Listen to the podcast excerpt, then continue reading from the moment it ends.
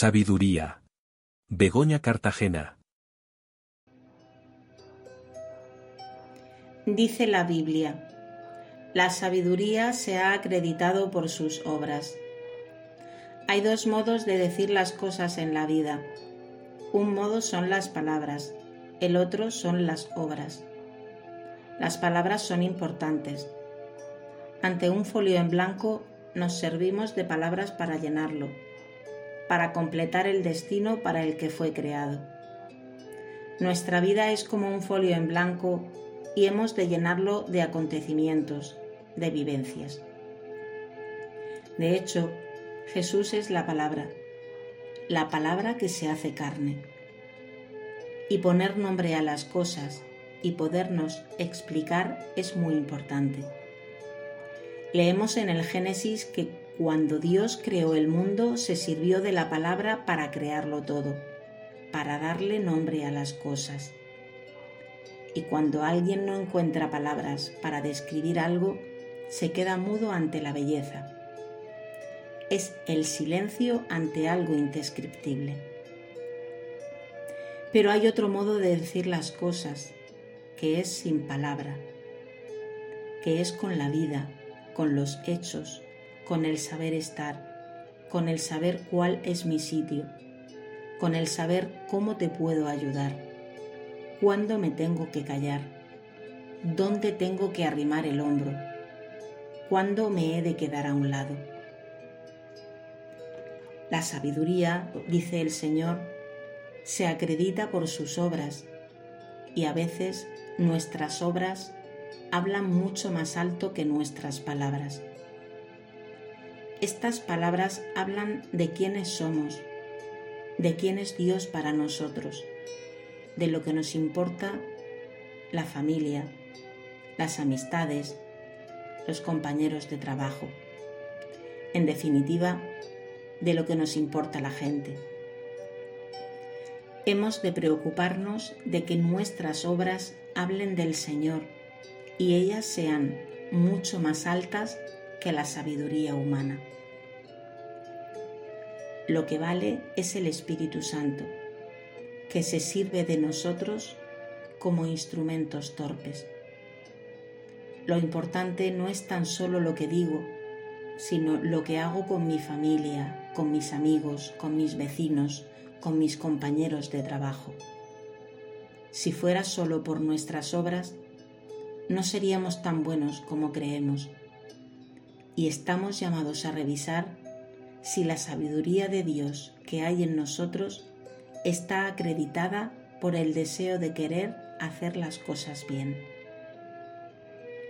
En Dios, su palabra y sus obras concuerdan. La palabra se hizo carne y acampó entre nosotros. Es el misterio de la Natividad es un proyecto de eternidad que engloba todo el ser. Hay un canto que dice, en medio del silencio el verbo se encarnó.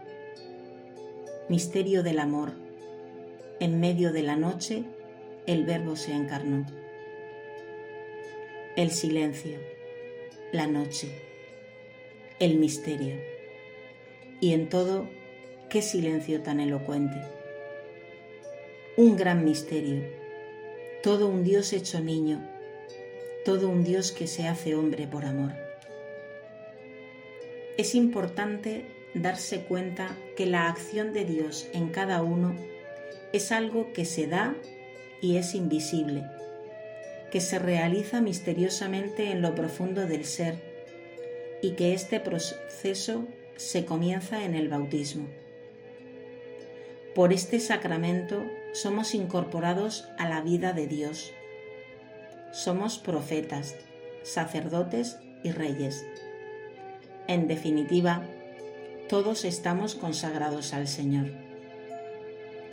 De la apertura de Dios desde dentro, intentamos tratar con realidades no tangibles y de ello depende nuestro logro como cristianos, donde Dios nos va tocando y transformando.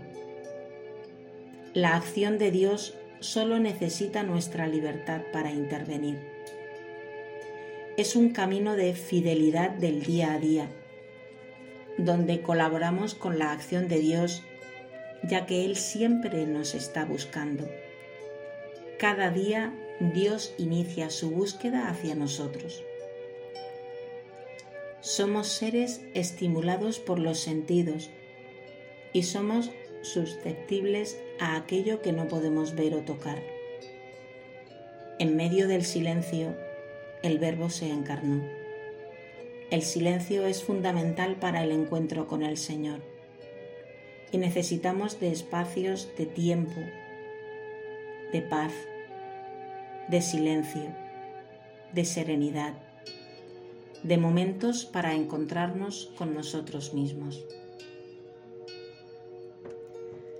La experiencia desde la fe puede darle a la vida hondura y contenido, y esta experiencia lleva la impronta de encontrarnos con Jesús.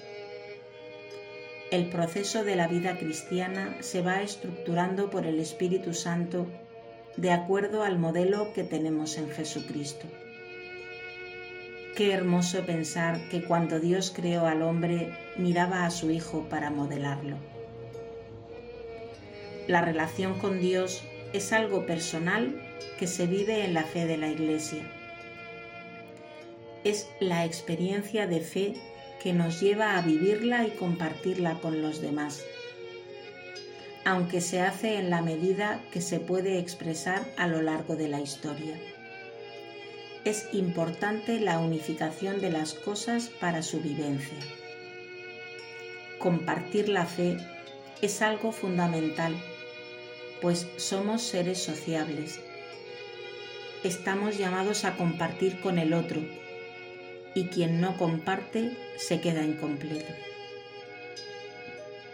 Dice San Anselmo, enseña a mi corazón a buscarte porque no podemos ir en busca del Señor a menos que Él nos lo enseñe, y no podemos encontrarlo si Él no se manifiesta. Es el deseo del que habla San Agustín de Hipona. Y así prosigue su libro Proslogion con estas palabras. Deseando te buscaré, buscando te desearé, amando te hallaré y hallándote te amaré. Tengamos el corazón despierto para buscar al Señor y lograr encontrarlo. Lo podemos descubrir en la belleza de un amanecer, en el aroma de una flor, en el sabor de una comida, en el niño que juega, en la entrega de unos padres, en la felicidad de unos abuelos en tantos lugares, acontecimientos, vivencias que podríamos seguir enumerando y no acabaríamos. Y si andamos con el deseo despierto, lo encontraremos acostado en un pesebre.